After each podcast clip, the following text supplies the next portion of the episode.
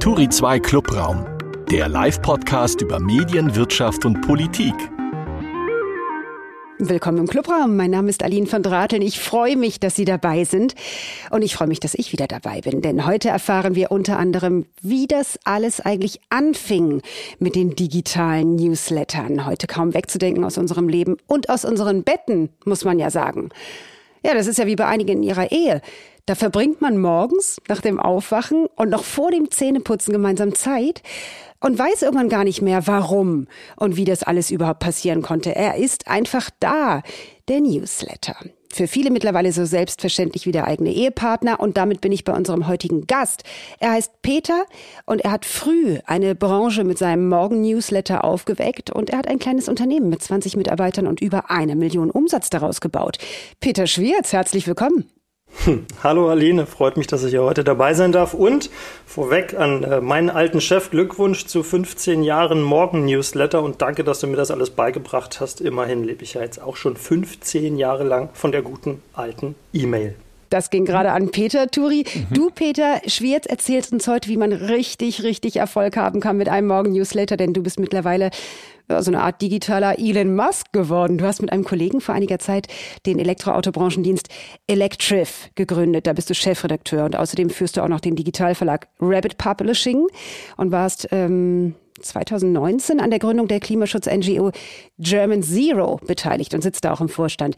Wie es dazu kam, wie sich das alles rechnet, obwohl alles frei zugänglich ist im Netz und für deine 13.000 Abonnentinnen. Dazu später mehr hier im Verlauf. Und als Co-Moderator, du hast ihn eben schon erwähnt, ist heute ein anderer Peter dabei. Heute nicht Turi 2, sondern Peter 2 sozusagen.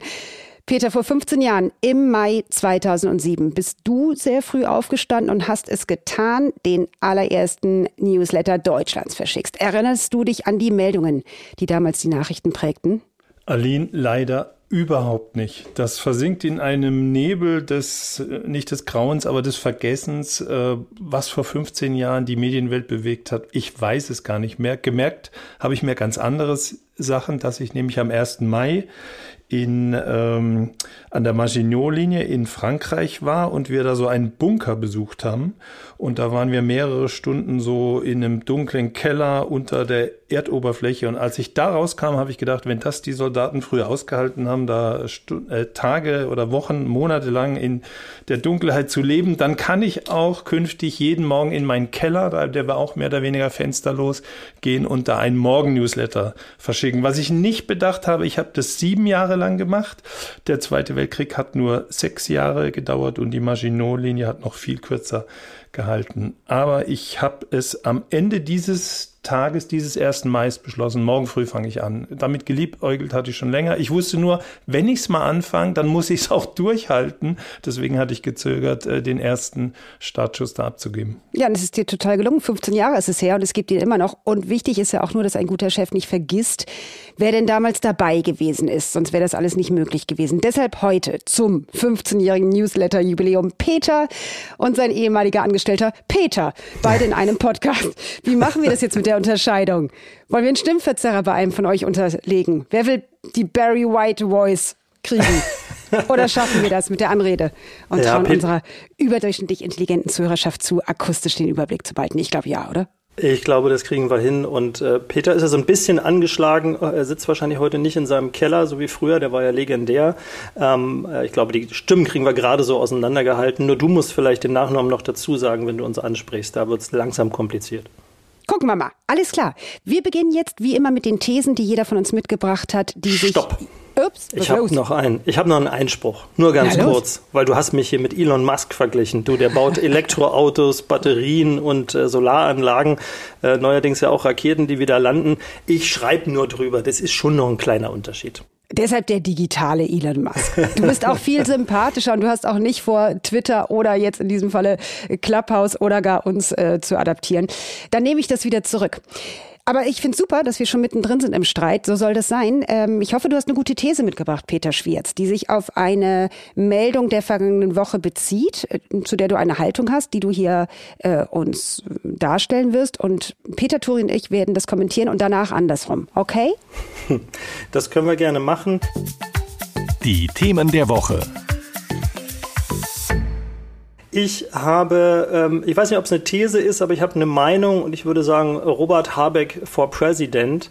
Ich weiß nicht, ob Sie das alle und ihr das alle mitbekommen hat, aber wie er sich da diese Woche in den Hof des Wirtschaftsministeriums gestellt hat und uns in einfachen Worten erklärt hat, wie wir Stück für Stück von russischem Öl unabhängig werden, welche Raffinerien da noch welchen Anteil haben. Ähm, das hat mir, wie vielen Kollegen auch, sehr gut gefallen. Ähm, Robert Habeck sagt, was ist. Einfach so echter Mehrwert in jedem Satz. Und äh, ich finde das eine große Erfrischung nach diesen ganzen müden Merkel-Scholz-Jahren. Äh, letzteren hören wir ja auch immer noch um Dinge herumreden. Ähm, da wird laviert, da wird jeder Satz irgendwie im Unkonkreten äh, gelassen. Und Habeck macht und er erklärt, was er macht. Und das finde ich sehr schön. Und da kann sogar die FDP noch was lernen. Die sagt ja auch nur noch, was nicht geht, seitdem sie in der Regierung ist. Stichwort Tempolimit. Ich finde es lustig, dass du Merkel und Scholz Jahre sagst. Es sind noch nicht mal Jahre bei Scholz, aber vielleicht fühlt sich das so ein bisschen an. Er ist noch nicht so lange Kanzler, aber er regiert ja auch schon eine Weile mit und äh, wir kennen ihn ja auch so. Und ich durfte ihn auch mal interviewen. Das ist tatsächlich immer ein bisschen unkonkret. Deine äh, These, Habeck vor Kanzler, weil er Klartext redet, bitte ich zunächst Peter Turi, das Ganze zu kommentieren. Ja, mir geht es ähnlich wie Peter Schwirz. Ähm, ich finde Habeck, die Art, wie er kommuniziert, die ganze Art, wie er, äh, wie er sich gibt, wie er wohl auch ist als Politiker, finde ich viel moderner, viel besser in die Zeit passend äh, als die anderen Politiker, die jetzt wirklich dann im Vergleich zu ihm alt aussehen. Und ich hätte ihn mir eigentlich schon als Kanzler gewünscht. Ich hätte ihn auch gewählt, wenn er zur Wahl gestanden hätte. Habe dann SPD gewählt. Schon mein ganzes Leben lang äh, wähle ich opportunistisch immer zwischen SPD und Grüne, würde aber sagen, Habeck ist wirklich der modernere Politiker und das liegt ganz stark an seiner Kommunikation.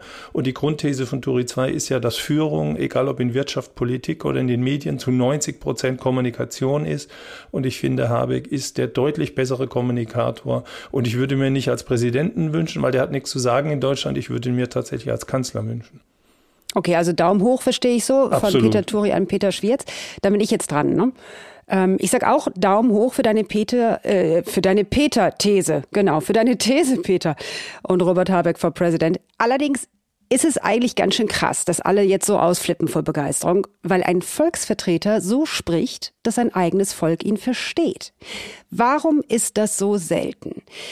Vielleicht ja, weil Politikerinnen in Deutschland karrieretechnisch immer so eine innerparteiliche Ochsentour hinter sich haben müssen, während der sie dann an allen Ecken abschleifen und oft verbal so, so komisch rundgelutscht sind. Auf hunderten Gemeindesitzungen und Parteitagen wurde um jede Stimme von jeder Annegret und Hans-Jürgen Buhl muss, da kapitulieren offenbar sehr viele, indem sie es irgendwann allen recht machen wollen. Und dazu kommt heute wahrscheinlich auch noch das Internet. Jeder Ausrutscher und jeder Fettnapf, in dem man getreten ist, wird mit dem Handy gefilmt und danach im Internet breit getreten. Da gehen ganz klar ziemlich viele offenbar auf Nummer sicher und verstecken sich hinter uneindeutigen kommunikativen Nebelschwaden. Bei aller Bewunderung für Robert Habeck, der die Eier hat, sich selbst treu zu bleiben, es wäre ja wirklich mal interessant zu wissen, was aus einem Donald Trump geworden wäre, wenn der das deutsche Parteiensystem hätte durchlaufen müssen. Dessen Anhängerschaft sagt ja auch, dass der so toll deutliche Worte wählt, wo andere nur rumlabern. Und das, glaube ich, könnte auch die Gefahr sein. Die Angst nach einem starken, volksnahen Mann, die europaweit zurückkommt und einer wie Orban und Le Pen, bei, bei dem man ja auch sagt, die redet wie eine von uns. Hier also meine klare Botschaft. Redet so, dass alle es verstehen, damit sich jede und jeder ein echtes Bild machen kann von eurer Politik und am Ende Stärke und Kompetenz wählen kann und sich weder von Wischiwaschi-Sprech noch von reiner Rhetorik blenden lassen kann. Also, ich, sind wir alle einer Meinung, richtig? Zustimmung äh, zur Zustimmung? Ja, ich weiß gar nicht, wie sind die Spielregeln? Also kann ich jetzt sozusagen der Begründung deiner Zustimmung widersprechen oder muss ich nur sagen, ich stimme dir zu, dass du auch dem Peter zustimmst? Du könntest das gerne machen, dann äh, würden wir allerdings drei Stunden noch reden. Ich würde sagen, sag doch einfach, super Aline, finde ich toll. super Aline, finde ich toll. Juhu! Komm, als, als Dankeschön gibt's deine These. Jetzt du bist dran, Peter Tori. Du hast auch eine These mitgebracht, die hoffentlich etwas streitbarer ist. Ja, also meine These liegt so im halb privaten Bereich. Äh, ich beobachte mehr und mehr, dass es Podcasts gibt, in denen der Podcast Gast, äh, nee, der Gastgeber, Host, äh, seine Ehefrau einfach mitbringt oder seinen Ehepartner als Gast. Und daraus würde ich die These ableiten, mach nie einen Podcast mit deinem Ehepartner. Erspare dir das und erspare es der Welt. Als Begründung möchte ich einfach nur meine subjektive Meinung eingeben. Ich möchte nicht Ohrenzeuge sein bei paartherapeutischen Gesprächen.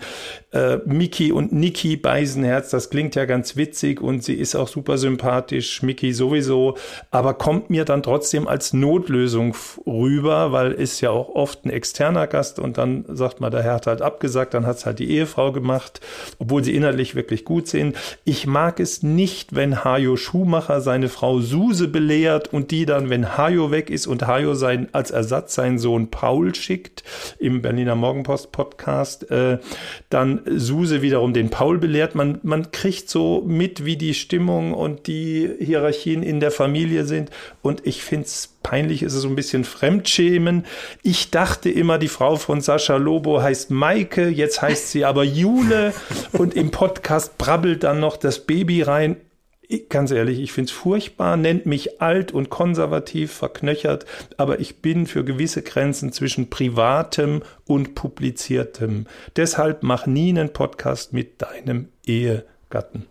Partner. Peter Schwierz, du zuerst. ähm, ohne dass ich besagte Podcasts äh, jetzt gehört habe, würde ich zustimmen. Ich äh, muss tatsächlich hier ein kleines Geständnis ablegen. Ich bin kein großer Fan von Podcasts. Ähm, Darf man das sagen, wenn man in einem Podcast zu Gast ist? Klar. Aber wir klicken dich dann halt raus, ne? Ja, also es war schön mit euch. Ich bin dann mal weg. Nein, also tatsächlich, ich bin mit diesem Medium grundsätzlich nicht warm geworden, ähm, wo mir Leute in äh, meiner knappen Zeit, die ich habe, die Welt erklären. Ähm, ich, hab, ich hätte Zeit beim Autofahren, beim Joggen Podcast zu hören. Ich versuche es immer wieder, dann kommen die nicht zum Punkt, dann ist da zehn Minuten Vorgespräch und dann bin ich weg und höre doch wieder Musik und lasse meine Gedanken schweifen. Insofern, ähm, wenn ich damit schon nicht warm werde, dann sicherlich auch nicht mit äh, podcastenden Ehepartnern. Hm, also von dir Daumen hoch für Daumen runter äh, die These von äh, Peter Turi, der sagt, bitte keine Eheleute in Podcasts. Ja.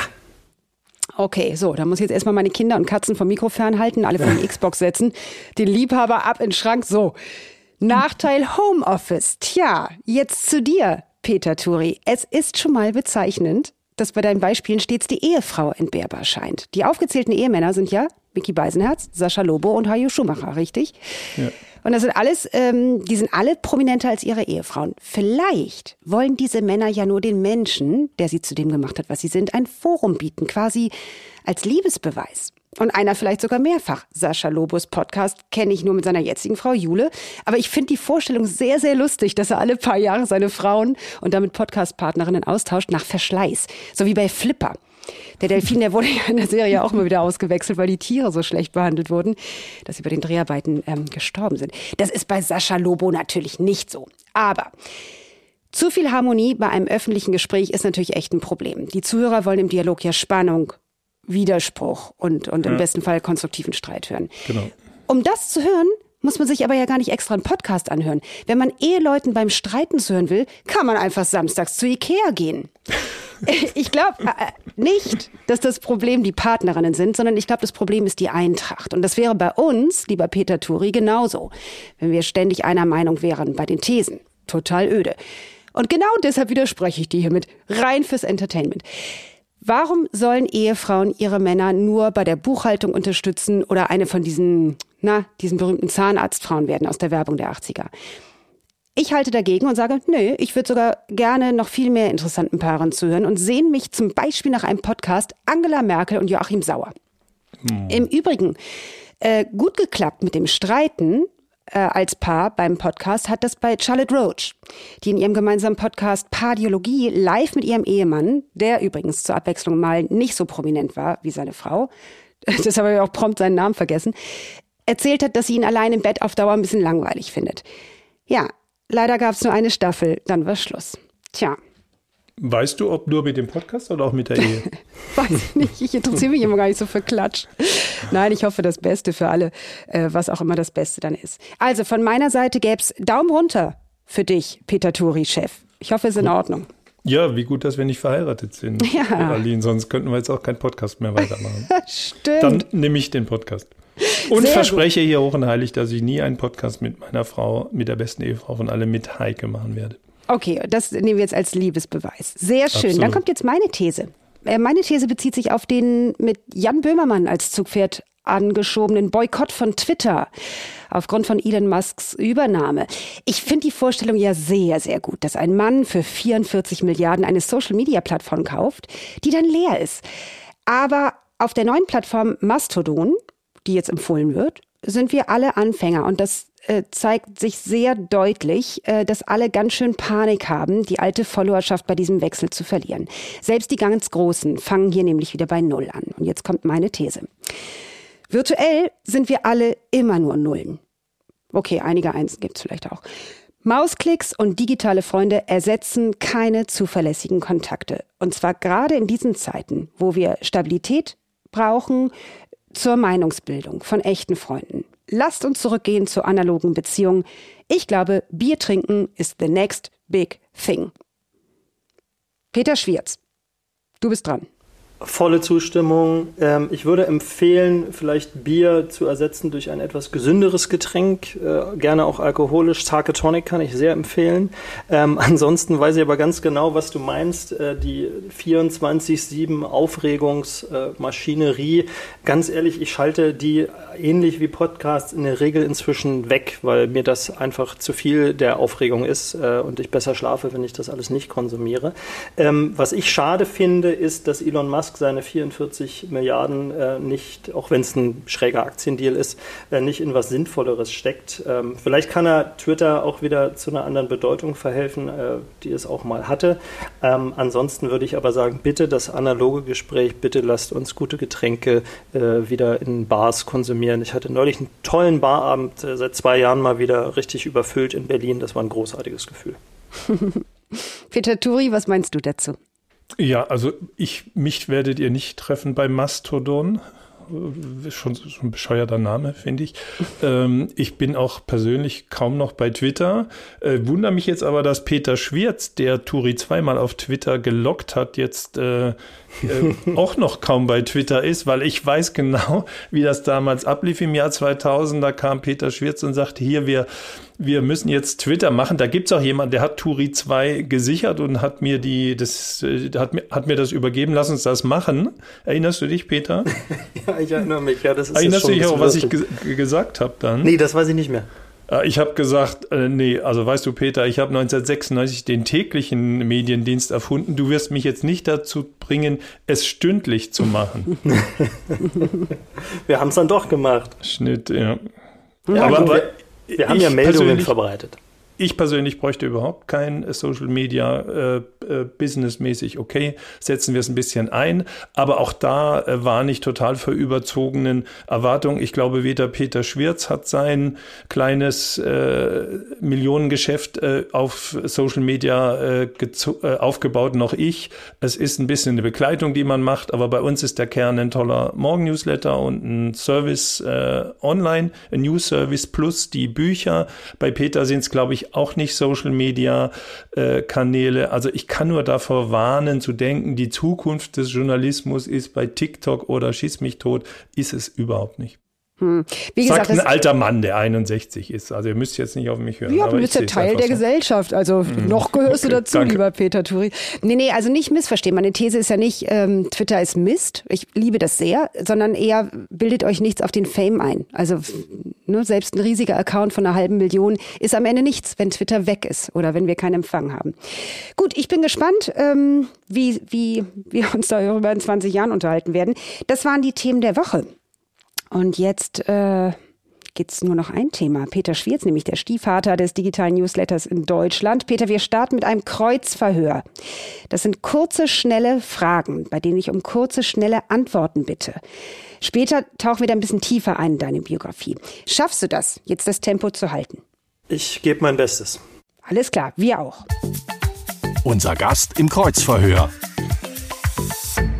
Wann wachst du morgens auf? Das ist sehr unterschiedlich. Wenn ich äh, meine Kids habe, dann ist es um 6.30 Uhr. Dann beginnt dieses typische Programm vor der Schule, was wir alle so kennen, mit, mit Stullenschmieren etc. pp. Wenn sie nicht bei mir sind, wir sind hier so Patchwork-mäßig unterwegs, dann äh, kletter ich schon mal erst um 8 aus der Koje. Denn streng genommen bin ich eigentlich kein Morgenmensch, sondern eher die Nachteule. Dann hat sich jetzt die zweite Frage im Grunde schon erledigt. Was tust du dann als erstes? Also Stullen schmieren oder noch ein bisschen liegen bleiben? Dann ist Peter wieder dran. Ich, ich habe eine Antwort drauf, weil grundsätzlich erstmal die Sonne reinlassen. Die meisten nehmen ja erstmal ihr Handy in die Hand. Das ist bei mir dann der zweite oder dritte Griff. Kurz mal ankommen und dann schauen, ob unsere Morgen-Newsletter versendet worden sind. Das ist schon wichtig, aber dann wird es wieder analog. Hm, wo wohnst du, dass es garantiert ist, dass morgens die Sonne reinscheint? Da ziehe ich gleich hin. Das ist äh, die schöne Fontane statt äh, Neuruppin in einer Wohnung, äh, die über den anderen liegt und man wunderbar Richtung Osten die Morgensonne hat. Ich glaube, jede Stadt in Brandenburg nennt sich Fontanestadt, oder? Überall. Überall war er. Nein, das dürfen nur wir, weil hier ist er geboren. Okay. Welches Medium nutzt du als erstes, Peter? Äh, das ist dann tatsächlich Radio 1 zum Frühstück, um so ein bisschen äh, in den Tag zu kommen. Also wirklich noch äh, Radio, allerdings nicht aus dem Radio, sondern natürlich auf dem Smartphone. Und beim Frühstück dann noch der Tagesspiegel Checkpoint, womit wir bei einem Morgen-Newsletter wären, um zu erfahren, was hier so in Berlin-Brandenburg los ist. Welches Medium wird am Ende des Tages immer für dich am wichtigsten gewesen sein? Ach, wenn überhaupt, dann äh, Zeit Online, da nochmal ein, zwei gute Artikel lesen und so ein bisschen den Tag rekapitulieren. In der Regel versuche ich aber tatsächlich abends den Medienkonsum etwas runterzufahren. Das klingt jetzt vielleicht paradox, dass das der Medienmacher sagt, der auch keine Podcasts hören will und auch keinen Bock mehr hat zu twittern. Aber ich schlafe tatsächlich besser, wenn ich mir die vielen schlechten Nachrichten abends nicht noch äh, in den Tagesthemen anschaue. Welches Medium ist zuletzt bei dir vom Schirm gerutscht? Da musste ich eine Weile überlegen, fiel mir dann aber ein, ist schon eine Weile her, das war auch ein Newsletter, nämlich der von Gabor Steingart. Ähm, da war phasenweise so viel Verdrehtes in Sachen Elektromobilität drin, dass ich es einfach nicht mehr ertragen habe und dann so diese Grundüberheblichkeit, die da oft mitschwingt. Wenn du dich über jeden zweiten Newsletter ärgerst, dann ist es Zeit, AD zu sagen. Dafür ist mir dann mein Leben doch zu kurz, als dass ich mich da morgens so viel ärgern muss. Was zeichnet denn einen guten Newsletter aus? Tja, das. In ähm, einem Satz in einem Satz. Also entweder er informiert kurz, kompakt und kostenlos und sehr kompetent über ein bestimmtes Thema einer Branche, so wie Peter Turi und ich das machen, oder er ist amüsant, dann darf es auch gerne mal länger sein, wie beim Tagesspiegel Checkpoint, da kann ich immer noch entscheiden, ob ich das alles lese oder nicht. Beides zusammen finde ich immer schwierig. Freut man sich als Newslettermacher wirklich über Kritik, um, wie es immer so schön heißt, noch besser zu werden? Oder ärgert es einen? Ach, naja, man muss so die erste Abwehrhaltung kurz überwinden und dann äh, kann es schon ganz fruchtbar sein. Äh, wir haben zum Beispiel äh, vor ein paar Jahren oft zu hören bekommen, dass wir zwischen den Zeilen zu viel Meinung machen zum Thema Elektromobilität. Das lassen wir inzwischen weg. Wir sind dann ein bisschen sachlicher geworden, aber es war auch so ein bisschen dem Thema geschuldet, denn da waren ja so viele Mythen draußen unterwegs und äh, das, die Elektromobilität ist ja alles nur ein Fake und Greenwashing etc. pp. Da konnte man schon so ein bisschen genervt sein und äh, das dann auch im Newsletter transportieren. Heute machen wir das nicht mehr. Was ist der zuverlässigste Wachmacher morgens um fünf? Oder um 6.30 Uhr, wenn du für deine Kinder aufstehst. äh, Sonnenlicht oder die Vögel im Hof im Sommer, äh, die wecken mich meistens äh, schon viel früher. Schon mal mit Restalkohol-Newsletter geschrieben? Naja, als Nachteule natürlich regelmäßig. Äh, auch das versuche ich natürlich inzwischen ein bisschen zu reduzieren. Früher war es äh, schon gerne mal der Gin Tonic, heute nur noch Sake Tonic, ist halb so viel Alkohol. Äh, man schläft dann ein bisschen besser. Mehr als 0,8 Promille? Früher manchmal, heute nicht mehr. Schon mal rumgeschleimt bei jemandem für die Karriere? Ähm, ich war noch nie irgendwo angestellt, immer nur Freiberufler oder eben selbstständig, jetzt mit meiner GmbH. Insofern keine Notwendigkeit gewesen, rumzuschleimen.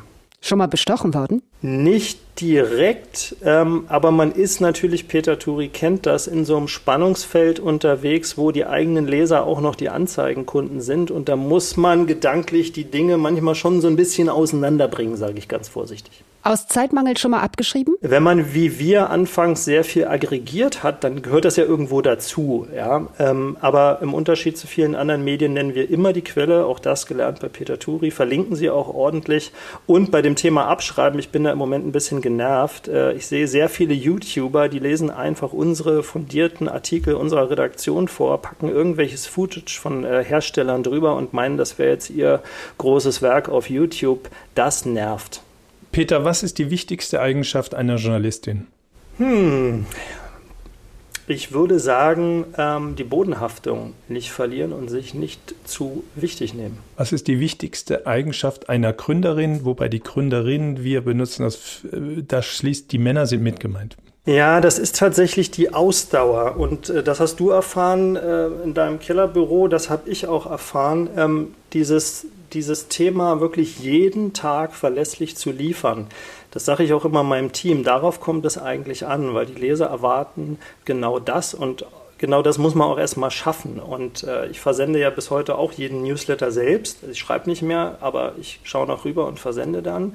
Und ähm, da ist es wichtig, dass man einfach dran bleibt, und parallel aber auch andere Dinge loslässt. Auch das gelingt mir jetzt langsam immer besser. Was ist die schlechteste Eigenschaft einer Journalistin? Und da würde ich sagen, es ist dann das Gegenteil von der Bodenständigkeit, nämlich der Geltungsdrang.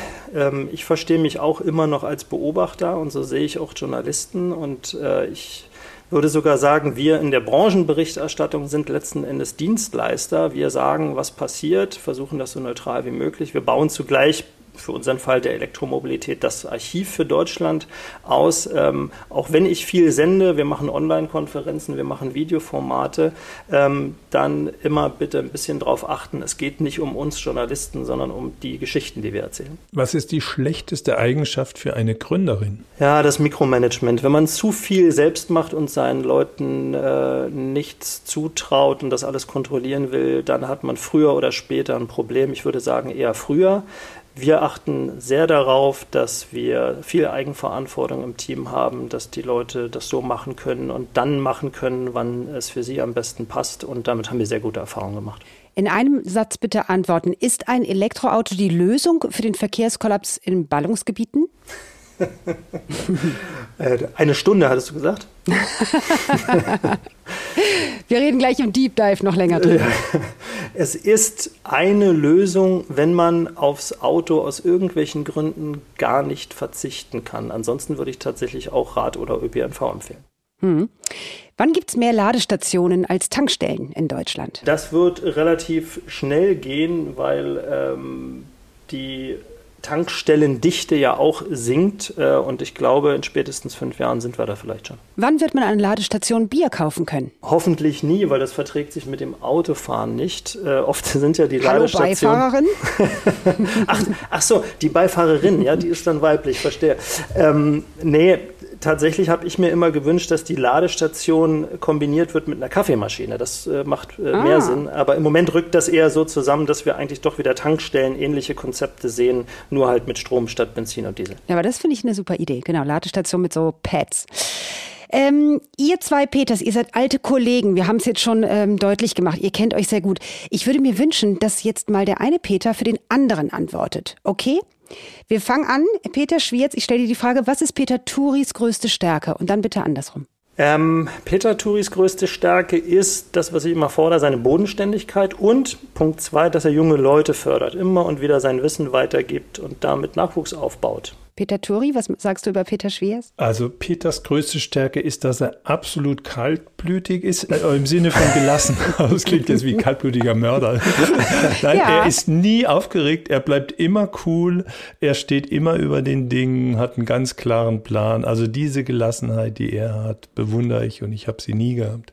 Super, weiter geht's. Was ist Peters größte Schwäche? Peter Schwierz beginnt und sagt es über Turi.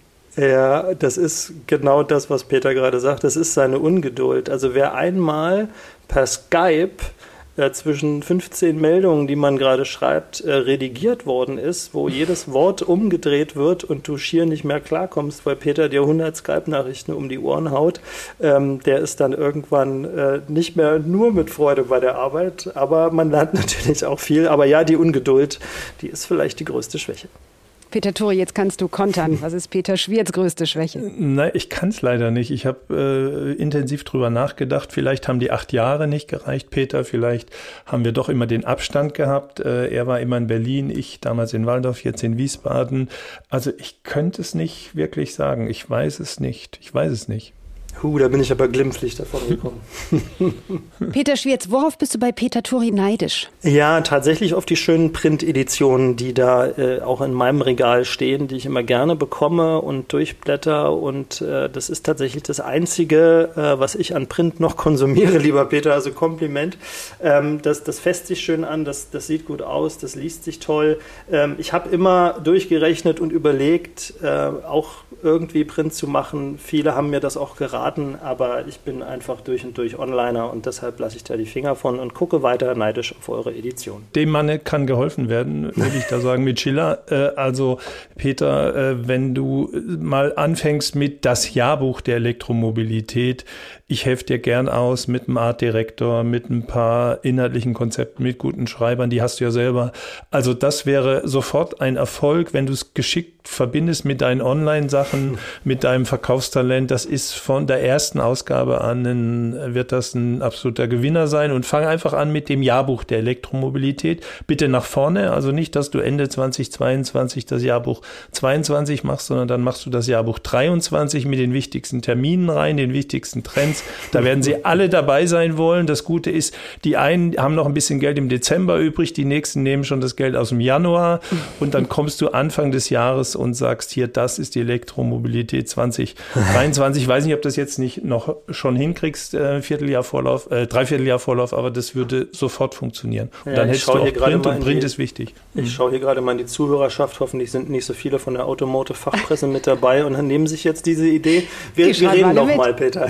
Ja, ja, aber das, funktio das funktioniert ja nur, wenn du eine gläubige Community hast, wenn du die Anzeigenkunden schon hast, wenn du die Leute hast, die sagen, das ist immer äh, super, was Peter Schwirz da bringt. Ähm, also sozusagen das Jahrbuch mit Blick voraus ist, äh, ist das, was am besten passt zu dem ganz schnellen äh, Morgen-Newsletter. Insider-Tipps von Peter Turi an Peter Schwirz.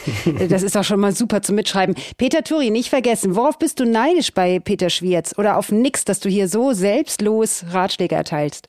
Also ich bin eigentlich ein Mensch, der das Wort Neid genauso wenig kennt wie das Wort Kopfschmerzen. Also wenn du mir sagst, ich habe Kopfschmerzen, dann kann ich das nicht nachvollziehen, weil ich noch nie in meinem Leben Kopfschmerzen hatte. Und wenn du mir sagst, äh, bist du neidisch auf irgendjemand, muss ich sozusagen überlegen, was du damit meinst. Aber natürlich kann ich äh, mir vorstellen, was du damit meinst. Und äh, sozusagen, wenn ich etwas gern haben würde, was Peter hat, dann sein Alter. also sozusagen mit Peter, wie alt bist du jetzt Mitte 40? Nee, noch nicht mal. 39 Grad geworden. 39. Mit 39 schon ein kleines Imperium zu haben. Alles läuft. Jede weitere Idee hat man noch 30 Jahre Zeit, sie, sie zu realisieren. Das würde ich mir schon wünschen. Wobei ich weiß, dass das nun mal nicht geht im Leben. Entweder man ist alt und erfahren oder jung und unerfahren. Aber eben in so jungen Jahren schon so einen unternehmerischen Erfolg zu haben, das, äh, da bin ich ein bisschen neidisch bei Peter Schwierz, äh, Philipp Westermeier. Äh, das sind so dieses, das, da bei mir das ja erst sehr, sehr spät spät kam, muss ich sagen, da bin ich ein bisschen. Guck mal, so charmant kann Peter Ach. Turi sein. Er kommt ja richtig ins Schwärmen. Peter Schwierz, wenn Peter Turi ein Produkt wäre, dann wäre er, sag mal, letzte Frage in dem Blog. Dann wäre er ein Brötchen. Hä? Was ähm, für eins? natürlich ein gesundes Dinkelbrötchen, aber vor allem, ähm, es kommt jeden Tag in bester Qualität frisch aus der Backstube, so wie die Morgen-Newsletter. Ah, verstehe. Und das sagt jemand, der in Brandenburg seine Brötchen holt. Okay, ich habe das erst falsch verstanden. Peter Turi, was wäre Peter Schwierz für ein Produkt? Äh, ein Spitzenmodell von Mercedes, natürlich äh, IE-Ausgabe. Ne? Hm. Also der, Vor ein paar Jahren hätte ich jetzt arg protestiert, weil da kam nicht viel Elektrisches aus Stuttgart, aber es wird jetzt gerade deutlich besser, insofern passt das.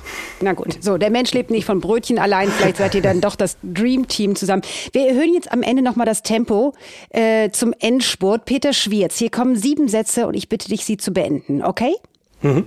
Los geht's heute noch einen Newsletter zu starten, finde ich. Eine ziemlich gute Idee, wenn das Thema und die Nische stimmen und genau das habe ich auch vor. Da kommt was. Meine Angestellten suche ich nach folgenden Kriterien aus. Die Redakteure und Redakteurinnen müssen Kilowatt und Kilowattstunde auseinanderhalten können. Ansonsten verlasse ich mich auf mein Bauchgefühl, das mich noch nie enttäuscht hat.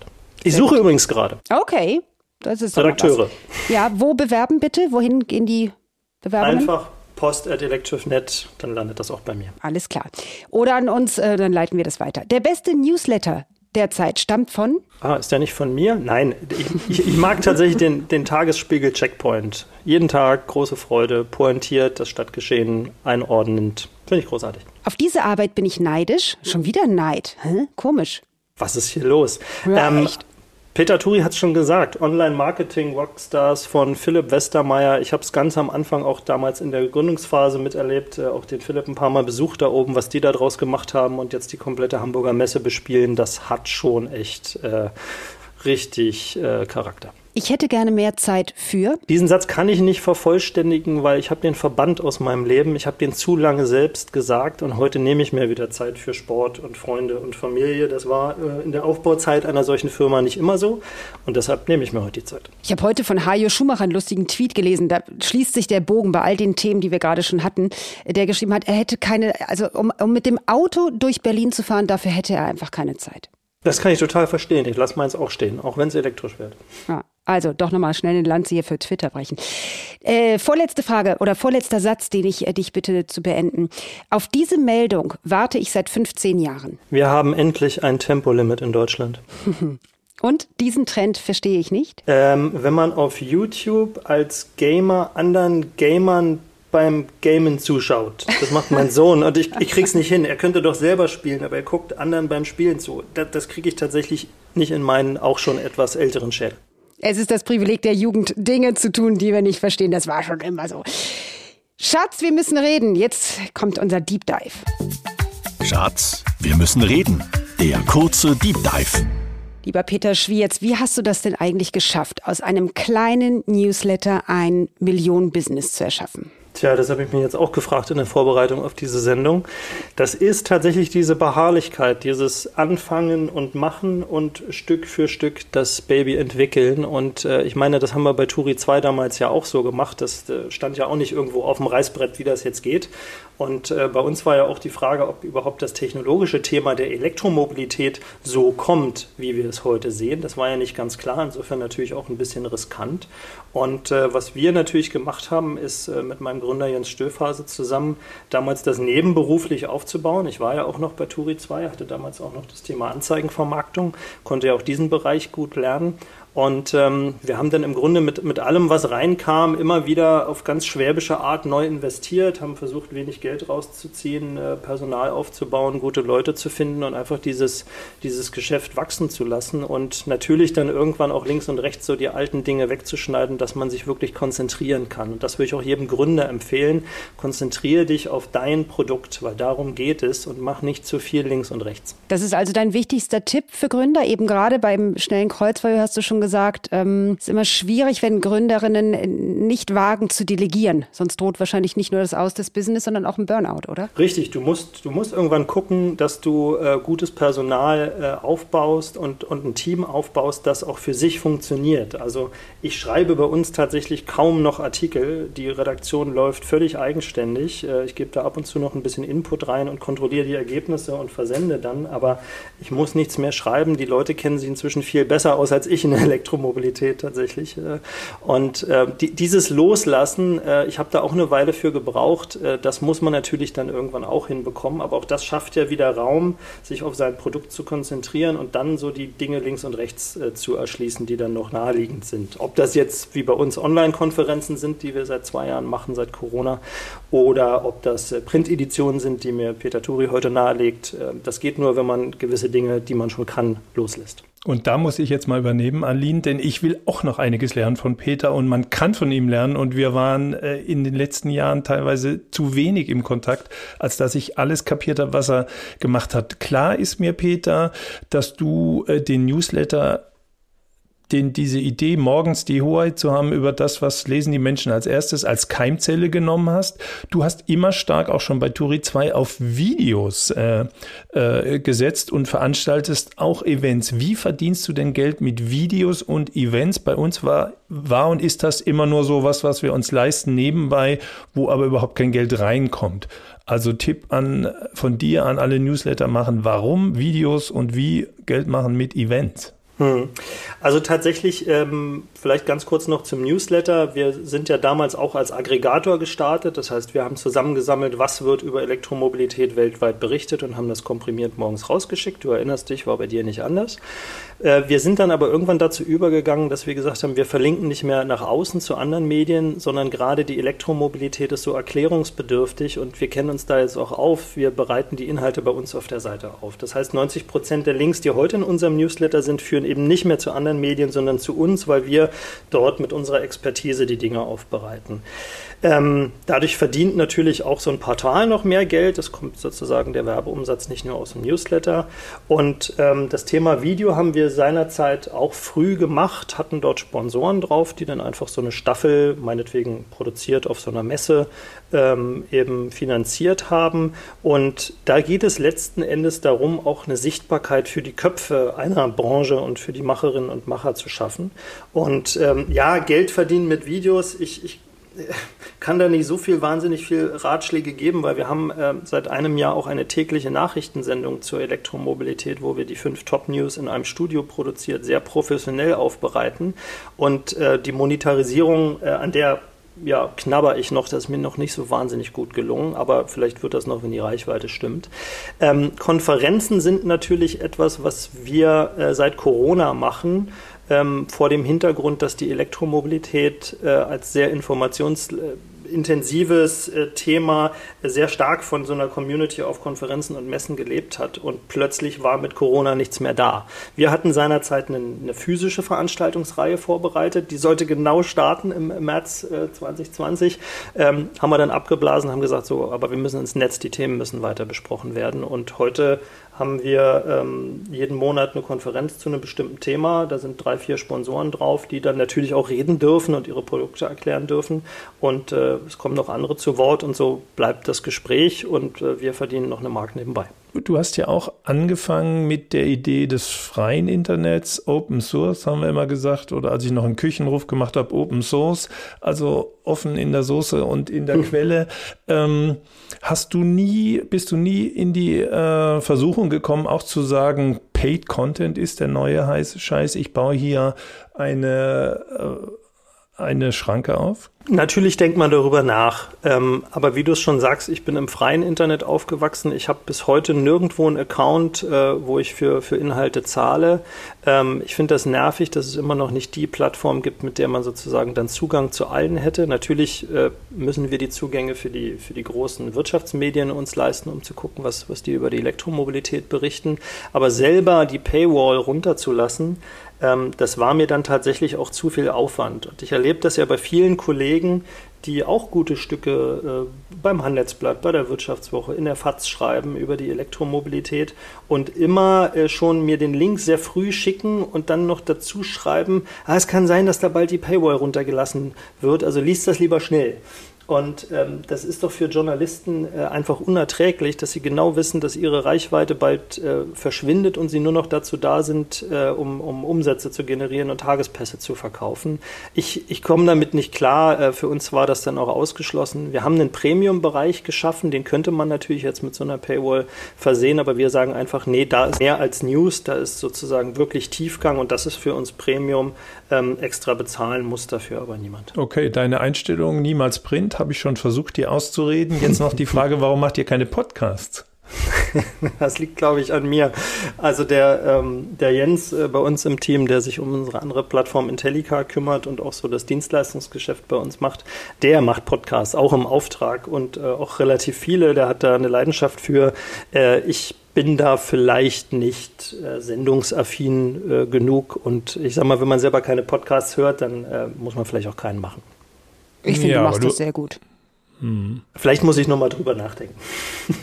Du hast vor allem ja auch gesagt, dass du deine Mitarbeiter machen lässt. Also ich selber kann ja auch keine Podcasts und, und lass aber die Mitarbeiter machen. Ja, das ist, jetzt muss ich natürlich einschränken, ich persönlich mache keinen. Unsere tägliche äh, Videosendung mit den äh, fünf Top-News, die gibt es natürlich auch als Podcast. Das wird ja automatisiert überall hochgeladen. Äh, heißt E-Mobility Update. Also wer unseren Newsletter jetzt nicht lesen will, aber täglich die fünf Top-News aufs Ohr haben will, der kann das auch als Podcast abonnieren. Aber dass ich mich hier jede Woche hinsetze und so wie heute eine Stunde ins Mikro plaudert, das ist, glaube ich, ausgeschlossen. Vielleicht bin ich auch ein kleines bisschen zu faul dafür. Na gut, hast du schon eine Ahnung, Peter, was ist the next big thing nach dem Newsletter? Oh Gott, da haben wir, da haben wir damals schon drüber gesprochen, wie lange wird es den Newsletter noch geben? Ähm, ja da waren wir skeptisch, ne? Wir waren skeptisch. Also wir Total, waren beide ja, so ja. der Meinung, ah, das wird es nicht mehr so lange geben. Was, äh, wann werden wir verdrängt? Äh, Twitter und wir hatten sehr viel Angst, dass der Newsletter auf Dauer nicht äh, ein traghaftes Geschäft macht, richtig? Richtig, da, da waren wir immer in Sorge und dann kamen immer mehr Newsletter und äh, der Wettbewerb wurde immer größer, sowohl in der Medienbranche als auch jetzt bei mir in der Elektromobilität. Ähm, ich, ich wüsste nicht, was kommen sollte, weil es ist immer noch der direkte Kanal äh, zu jedem einzelnen Leser und zu jeder einzelnen Leserin, während wir ja vorhin, Alina hat es gesagt, auf den Social-Media-Plattformen immer das Thema haben, a, sie können verschwinden, äh, b, sie können wechseln, sind nicht mehr in Mode, man muss sich seine Followerschaft aufbauen. Man ist auch nicht auf jeder Plattform, es gibt ja viel zu viele davon. Ähm, die E-Mail-Adresse hat jeder. Ja, vielleicht doch wieder back to the roots, weißt du, und dann so Postwurfsendungen, die gebügelte Zeitung für die besonders guten Kunden. vielleicht so. Wer weiß. Nicht schnell genug. Ja. Aber du mit deinen 61, Peter, was, was, glaubst du denn? Ich meine, du kennst ja auch alle Trends, wenn ich die Frage einmal zurückspielen darf. Du, ich werde immer nur schlau durch die Gespräche, die ich mit schlaueren Leuten führe. Ich habe gerade mit Michael Bröker äh, äh diskutiert von äh, Pioneer? auch für einen Podcast von Media Pioneer. Und er ist halt der festen Überzeugung, dass Print als aktuelles Medium ausstirbt und dass zum Newsletter bestens der Podcast passt. Plus, sie werden jetzt ganz viel Video machen, da freust du dich, Peter. Also das Pioneer 2 Schiff wird also hauptsächlich auch eine äh, Videobühne sein. Sie machen auch schon mehr, sie machen auch was demnächst mit Netflix zusammen. Und das Dritte, was halt äh, Gabor schon immer macht und wo du, finde ich, auch immer einer bist, der da reinpasst, ist das Thema, trau dich auf eine Bühne zu gehen, schreib nicht nur Artikel, sondern stell dich vorne hin, moderiere. Also äh, hab Sendungsbewusstsein auch ein bisschen, geh auf Sendung. Also das sind wohl die großen Trends mhm. und ähm, das habe ich gerade eben so gehört, es erschien mir sehr logisch. Wo wir uns auch einig sind, Michael Bröcker und ich, äh, dass äh, die Zukunft eine Community ist. Also, dass es nicht darum geht, irgendwie einfach irgendwelche Informationen zu ha. verfassen, die breit zu streuen, ja. sondern die Zukunft des Journalismus da sind wir ist wieder der bei meinem Thema von vorhin. Bier trinken ist the next big thing. Ich hatte recht. Das ist ja unglaublich. Aber in guter Gesellschaft. Hattest du daran gezweifelt? Nö, aber mir war nicht klar, wie brillant ich bin. Ich würde sagen, wir kommen zum Schluss lieber Peter Schwierz. Unsere letzten beiden äh, Fragen, die wir allen immer stellen. Erstens, was ist dein großer Traum? Rakete zum Mars vielleicht? Ähm, ich habe keine Antwort auf diese Frage vorbereitet. Nee, das ist nicht mein großer Traum. Ich äh, möchte tatsächlich die äh, vielen, vielen Jahre, die mir hoffentlich noch bleiben, im, im Hier und Jetzt leben und äh, genießen können und mich nicht so viel über irgendwelche Dinge ärgern. Ähm, das ist äh, tatsächlich eine sehr einfache Vorstellung. Vielleicht zu einfach, aber das passt für mich. Und wie soll die Überschrift deines Nachrufs bei tori2.de laufen? Lauten, pardon. mein Name. Wer, wer, schreibt den denn? nee, ich, ich, guck mal, ich, ich Freudscher Versprecher, wie soll die laufen? Weißt du, das ist dann so digitalisiert. Weißt du, wie heißt das so wie bei der Bahn, die Anzeige? Was soll denn da so über den Grabstein laufen? Ach, naja, gerne, äh, gerne kann da was von äh, Begleiter der Elektromobilität oder äh, sowas stehen. Ähm, uns wird das oft gesagt, und da bin ich wieder bei dieser Rolle, die Journalisten so einnehmen. Äh, uns wird oft gesagt, dass wir mit Elektro TrackSchiffNet äh, ja auch Wegbereiter dieser Technologie und äh, Thematik in Deutschland gewesen wären, wo ich dann immer sage, das kann ich gar nicht verstehen, weil berichten doch nur, was ihr in der Branche macht. Ähm, aber offensichtlich scheint die Vernetzung und dieser Informationsaustausch doch eine ganz wichtige Funktion zu haben. Und äh, das freut mich natürlich dann immer, aber man bekommt das ja, wenn man da so wie Peter in seinem Keller oder ich halt in meiner Wohnung sitze, äh, gar nicht so sehr mit, dass man so wichtig ist. Ich sitze nicht mehr im Keller. Peter in seinem Keller. Moment, Moment, jetzt muss ich auch noch was dazu sagen. Also ja, erstens mal, Keller, ich sitze komm, lange schon nicht mehr in einem Keller. Ich saß sieben Jahre lang im Keller, jetzt nicht mehr. Jetzt sitze ich hier in feinster Wiesbadener Villenlage mit Blick auf lauter wunderschöne Villen. Alles richtig gemacht. Ja. Und zum Nachruf, äh, also Peter hatte nachgefragt, wer ihn schreibt. Wenn ich es schaffe, vielleicht werde ich ja 120 und du nur 85 Peter, dann mache ich ihn und dann wird sicher die alte Turit 2 Regel gelten, gern auch, ähm, gern auch Witze übernahmen, auch über Tote. Also ich würde sagen, Peter Schwirz, also zumindest steht da Peter Schwirz der, der Stecker gezogen. Oh, das gefällt mir gut. Schöner können wir nicht enden. Vielen Dank, Peter und Peter. Es war eine Freude mit euch. In der kommenden Woche ist Angelika Gifford bei uns zu Gast. Sie verantwortet bei der Facebook Facebook-Mutter Mieter die Geschäftsentwicklung von Plattformen Facebook, Instagram und WhatsApp. Hochinteressant. Außerdem hat sie gerade ein Buch geschrieben, Die digitale Dekade, wie wir unsere Wirtschaft transformieren können. Darüber werden wir sprechen. Also, wir hören uns alle wieder kommende Woche und wir drei gehen mal ein Bier trinken. Okay? Sarkatonic. Zum wiederholten ja, Male. Meinetwegen. Aber unheimlich Oder gerne. Oder Kaffee aus der Ladestation. Ja, perfekt, genau. Lass uns aufladen. Ich melde mich, sobald ich in Berlin bin. Gute Besserung, gut. Peter. Jo, jo, bis dann. Tschüss. Ciao, tschüss. Tschüss. Turi 2 Clubraum, der Live-Podcast über Medien, Wirtschaft und Politik. Jeden Freitag um 12.